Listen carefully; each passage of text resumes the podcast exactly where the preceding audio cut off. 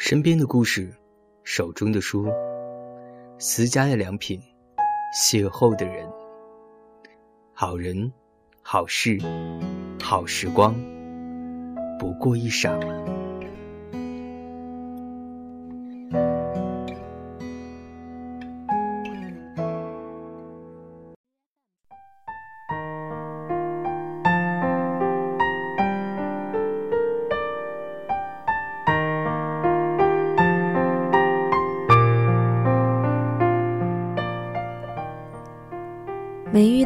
之前，我没想过结婚。遇见你，结婚这事儿，我没想过和别人。这是钱钟书曾写给杨绛的一段文字，是很多人心中最美的情书。我们羡慕他们，因为我们大多数人总要兜兜转转好几回，才会遇见那个对的人。本期衣裳讲述的就是一个曲折的爱情故事，它不完美，但因此而真实、动人。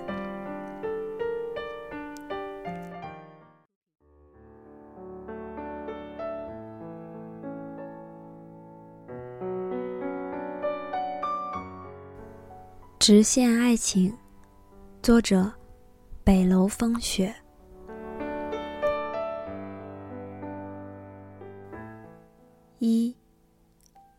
我爱的如此简单，却也最为艰难。怎么才接电话？刚下班儿，刚才路上没听到。怎么了，妈？这么大火气？你昨天去相亲表现的礼貌吗？挺礼貌的啊，我都快跪着相了。别跟我闲皮赖脸。你姑姑怎么说？你装清高。曲瑞皱着眉摘下了手表，把它放在客厅茶几上，脸上刚才故意堆起来的笑容没了。昨天那也叫相亲？我还真是见着了倒打一耙的。本来怕你们姑嫂之间有矛盾，那我也不藏着掖着了。你见过女方家长陪着，男方家长不出现，而且迟到十五分钟让女方等着的尴尬场面吗？上来就问我工资、学历、年纪、身高、体重，这不叫相亲，这是买骡子买马，等着别人来了像我，我微微一笑，然后露出牙床，让人看看牙口好不好？曲瑞气得手都发抖。电话那头，他妈嗓门比他还高，他的脾气就随了他妈，点火就着。你怎么说话呢？人家男方条件那么好，你姑姑也是好心。嗯，好心，在饭桌上还喝多了，说可怜我，在外人面前给我难堪，他算什么人啊？还姑姑，就是个陌生人也比他强。他帮着人家，快把我祖宗十八代都盘问出来了。他不嫌丢脸，我还嫌丢脸呢。你告诉王志国，我不用他姐可怜我，他们全家都不用。你姑姑这句话确实说的不对，但是你这么强势，你让我怎么和你说话？你昨天突然告诉我晚上去相亲，提前征询过我的意见吗？尊重过我吗？这叫绑架相亲，要不是为了你无聊的面子，我才不会去。还家长陪着相亲，现在是什么年代了？算了，我不想跟你说了。你没发现我最近和你都不沟通了吗？你觉得是谁的问题？你要是真想让我赶紧嫁人，没问题，我一会儿就在大街上随便找人，告诉他我共吃共喝共房住还陪睡。肯定有大把的人愿意跟我结婚。混账话！那你有没有体谅过妈的感受？你爸没了，现在你还有个妈。哪天你妈没了，谁还管你？你想回娘家都没地方回。不用任何人管我，我能对我自己负责。我二十八岁了，不是十八岁。还有，你转告我那个所谓的姑姑，我真不是装清高，我是真清高，我就是看不上那个男的。他觉得物质优于我，我就要跪舔，我还觉得他精神世界配不上我呢。说到这里的时候，曲瑞已经趋于平静了，或者说麻木。那你就抱着你的清高自己过一辈子吧，我就看看你到底能找个什么样的。被怒气冲天的袁女士挂断电话。曲瑞把手机扔在一边，用手去揉脸。一天繁重的工作让他疲惫不堪，点了一根烟，静静的抽完。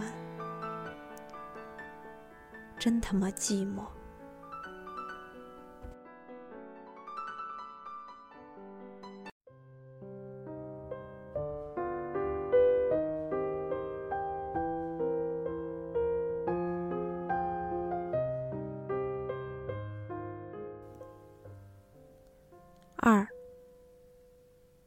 所谓爱情，多半是看上了一副皮囊。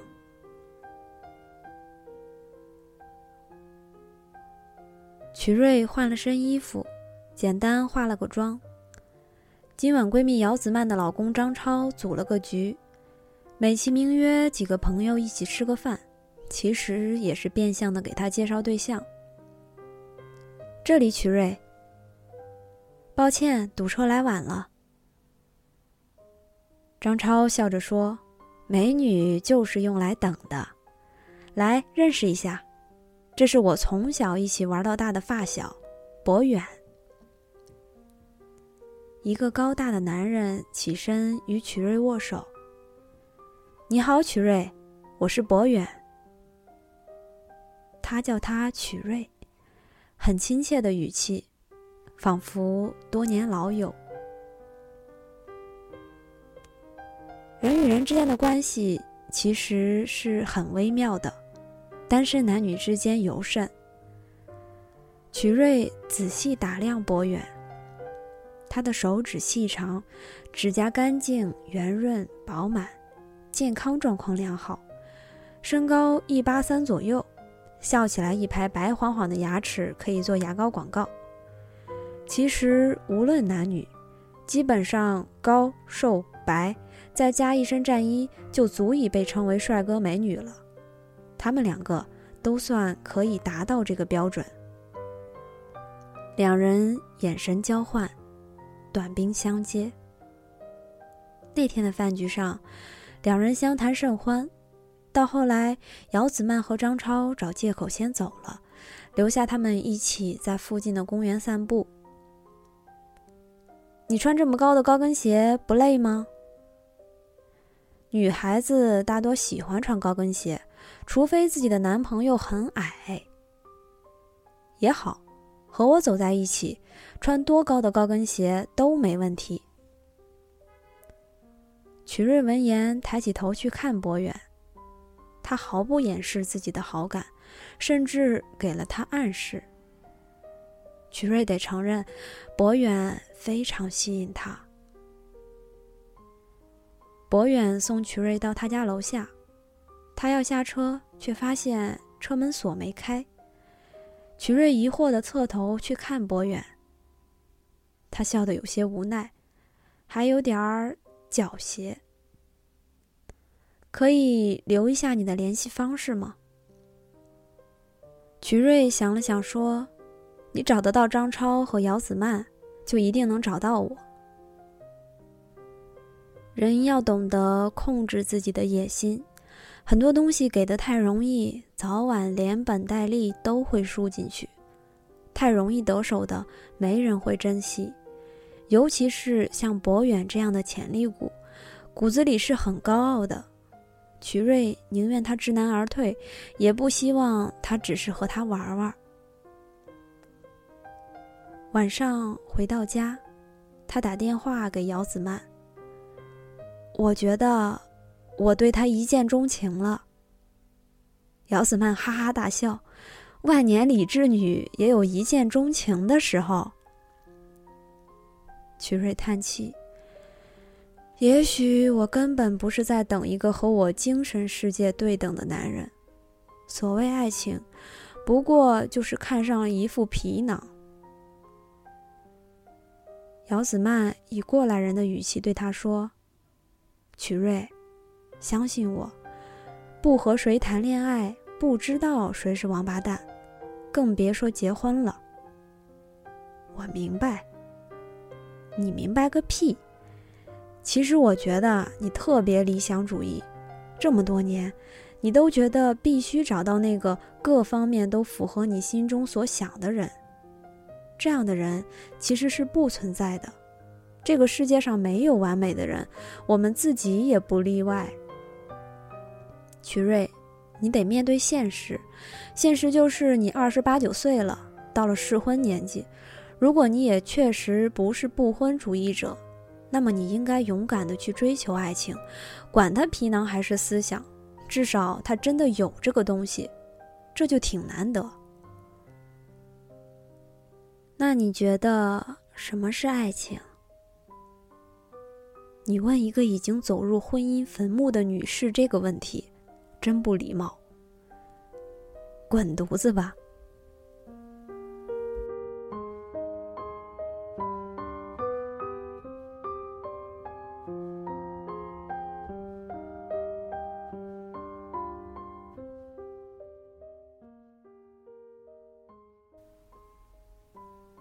三，所谓原则，多半是一种自我保护。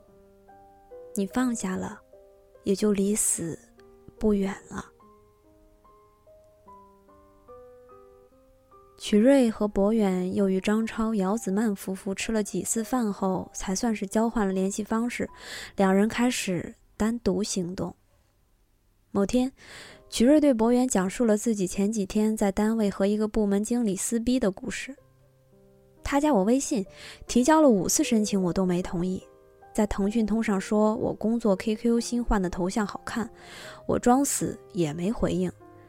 没事儿就给我讲什么人生感悟、职场心得。昨晚一起应酬，他竟然抠我手心，我气得摔手走了。毕竟不能当着合作客户的面上泼他酒。博远笑着说：“谁不喜欢漂亮女孩，尤其是单身女孩？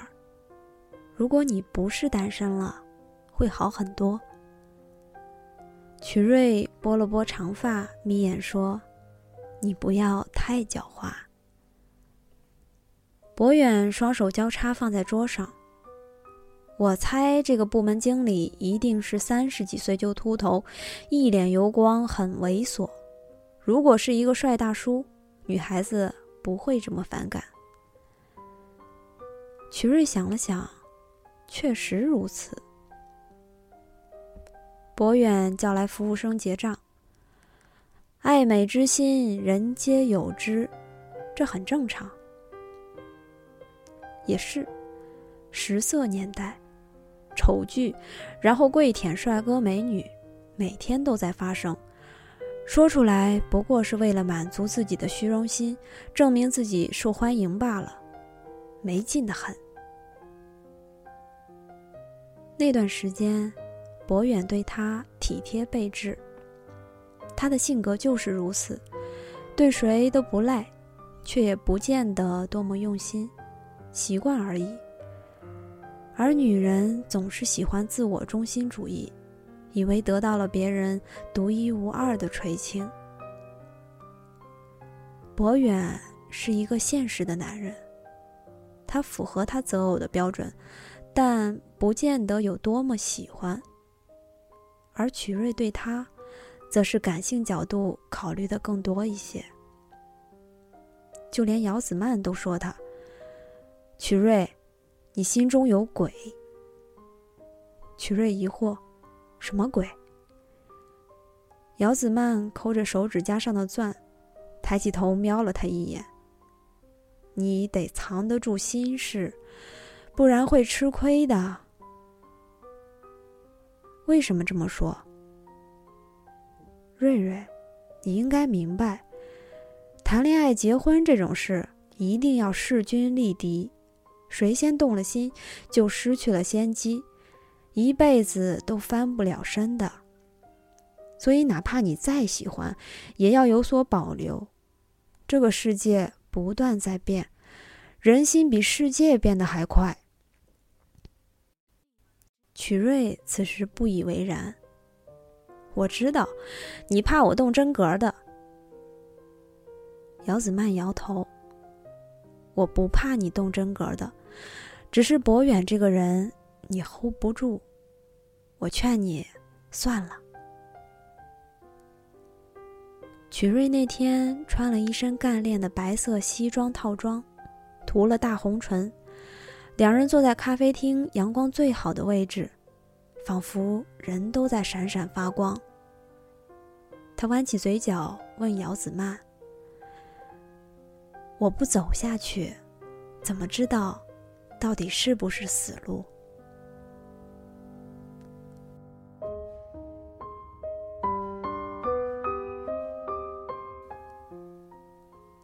曲瑞生日那天，博远香槟美酒加玫瑰，把他拐上了床。惯用的手法，人对了，百事不爽。他并不是把性作为一种沉重的道德束缚，只是他有些性压抑、性冷淡。他习惯于感情和身体的自我保护，防人之心过重。当他向博远打开了身体，也就打开了心。说到底，袒露心迹。再无转圜的余地。此时胜败已经盖棺定论。第二天醒来，曲瑞拿了一根博远的烟抽，对着洗手间的镜子吐了个烟圈，弯弯唇，笑了，眼泪却流下来。也许从一开始。曲瑞直觉中就知道他们会不得善终。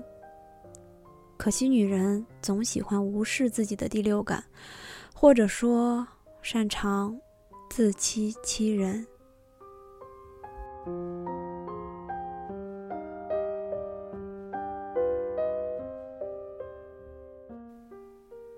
四，女人昏了头，养猪养男人。曲瑞在过年的时候把博远领回家了。之前和袁女士打过招呼，袁女士表示她一辈子好面子，就算她领头猪回来，也会一桌好酒好菜喂饱了再送客。饭桌上，博远和继父王志国觥筹交错。吃完饭，袁女士招呼曲瑞去厨房刷碗，他把厨房门关上，对曲瑞说：“你真看好了，挑来挑去。”就他了。曲瑞点头，妈，我过年二十九了，不是小孩了。我知道我想要的是什么人，想要什么样的生活。我选择，我就能负责。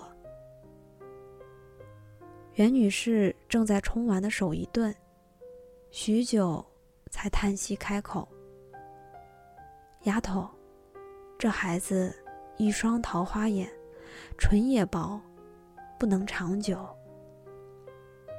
曲瑞笑了，接过袁女士刚冲好的碗，摆进碗柜。我妈真有才，还会看相了。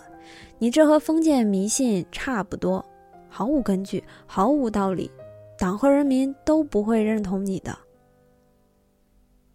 曲瑞和博远离开后，王志国对袁女士说：“这孩子。”脾气倔，心里有主意，碰壁未必是坏事。疼了才知道老人家的话未必全错，自己的话未必全对。袁女士冷哼一声：“不是你闺女，你当然不心疼。她脾气再硬再倔，也是我的宝贝女儿。我能让他走捷径，为什么要让他撞得头破血流？就算他怨我，也比他以后难过强。”王志国把烟掐掉，笑呵呵地说：“这个年轻人看起来也不错，又没那么张扬，气场压得住瑞瑞。瑞瑞属于那种，你要是不让他得偿所愿，要是勉强他，他能激发自己性格中最糟糕部分的孩子。你再心疼他，说到底也没什么办法，不是吗？袁女士叹气：“算了，儿孙自有儿孙福。”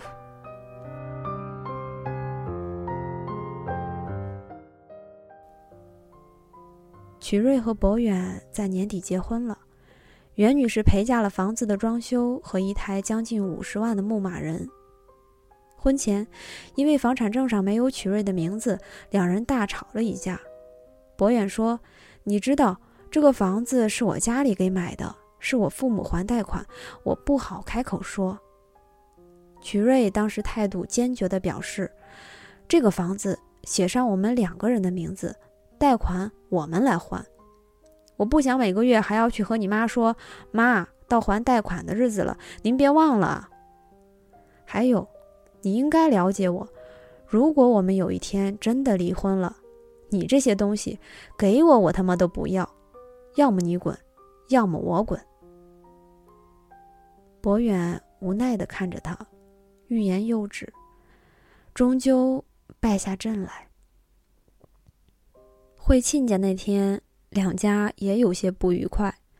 博源的母亲是个很强势的女人，袁女士也不好惹，两家各不相让，差点撕破脸皮。曲瑞中途还被袁女士叫出去。这就是你挑的好人家，抠抠缩缩，还觉得我们家扒着他们似的。他不敢回嘴，袁女士不该因为他受委屈。好在最后两家到底各退一步，粉饰太平。事后，博远对他说：“你别介意这些，结婚既不是你到我们家来生活，也不是我去你们家生活，是我们都从本来的家庭中出来，组建我们自己的家庭。”这句话坚定了曲瑞和他结婚的信心。婚姻是巩固关系的一种选择。这种选择需要两个人有一样的目标。这个男人给了他走下去的安全感。婚礼那天，博远来接亲，曲瑞哭得像个泪人。袁女士小声说：“他不准哭，结婚哭不吉利。”博远改口的时候，袁女士一边递红包一边说。我把我最亲爱的女儿交给你了，她性格硬，心却软，希望你能多包容她。曲瑞离开的时候，回头看了一眼，他那个只在父亲葬礼上哭过的母亲，红了眼睛，笑着看着他。他曾经看过一本叫做《还债》的书。里面这样写：“所谓男婚女嫁，你们体会这几个字的写法。这里面其实蕴含着这样一层意思：所谓男婚，就是一个男人昏了头，找一个女人在旁边看着他；而女嫁，一个女人旁边是什么？宝盖头下面的那个字‘屎’，是猪的意思。”也就是说，女嫁就是一个女人站在一个猪舍旁边养一只猪，这就是男婚女嫁。如果问曲瑞婚后感觉是什么，他会回答两个字：安稳。平平淡淡，从最初男女之间荷尔蒙激烈反应，到如今柴米油盐酱醋茶。他甚至更享受激情逝去后的婚姻生活。原始社会中，女人就守着洞穴，男人出去打猎，所以女人总是更恋家，更享受安稳的。每天，博远早上走的时候会吻她，下班回来会去厨房帮她摆餐具，偶尔晚归会轻手轻脚的上床，怕吵醒她。结婚纪念日。他会带她去国外旅行。曲瑞从未想过自己会如此依赖一个男人，甚至说如此爱一个男人。曲瑞以为，这就是他的圆满了。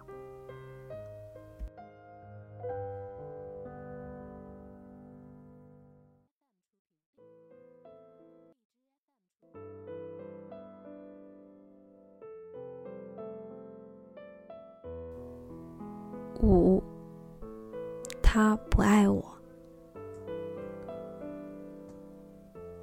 上级找曲瑞谈话，想让他去县里锻炼两年，回来提职。晚上，他与博远商量：“我就去两年，两年后就回来，趁着现在年轻，搏一把。”博远把笔记本电脑合上，摘下眼镜，平淡的说了一句。不希望你去。第二天，曲瑞打电话给姚子曼。我觉得我应该去。姚子曼鼻音很重。瑞瑞，相信你自己的选择就好。你以前是我们这些人中最有主意的。你怎么了？是哭了吗？瑞瑞。我现在很难过。张超出轨了，我想和他离婚。什么？他说他爱上别人了。瑞瑞，我现在觉得我十年中的付出就是个笑话。我们这么多年的感情，原来没有任何意义。我想离开他，可是我怀孕了。瑞瑞，我该怎么办？子曼，我不知道怎么安慰你，我只能说，不要用别人的错误惩罚自己，不是你的错，你为什么要陷入自我否定呢？你还好吗？要不要我去看看你？不用了，瑞瑞，我想。一个人静一静。中午，博远来他公司附近办事，两人一起吃午饭。曲瑞说：“张超的事儿，你是不是早就知道？”博远平静的抬起头与他对视：“是。你为什么不早和我说？不想管闲事。”那是我们彼此的朋友，怎么是管闲事？你觉得，如果你喜欢上了别人，姚子曼会和张超说吗？不会吧，除了警察，没几个人爱管闲事，想去揭开真相。博远，你这样说未免太冷漠了。曲瑞恐惧地看着他，理智，冷静。不动声色，难以触及他的内心。博远不置可否，只是说：“别人的家事，我们无权干涉。”那天晚上，曲瑞窝在博远怀中看《城邦暴力团》，里面说：“直线是人类创造，自然界中是没有纯粹的直线的。”再直的树枝也不是完全的直线。这句话触动了他，他把这句话转述给了博远。他摸摸他的头发说：“不同角度看问题吧。为什么说不同角度呢？就是说不要较真儿。水至清则无鱼。不管是做什么。”不可能非黑即白，太多的中间地带。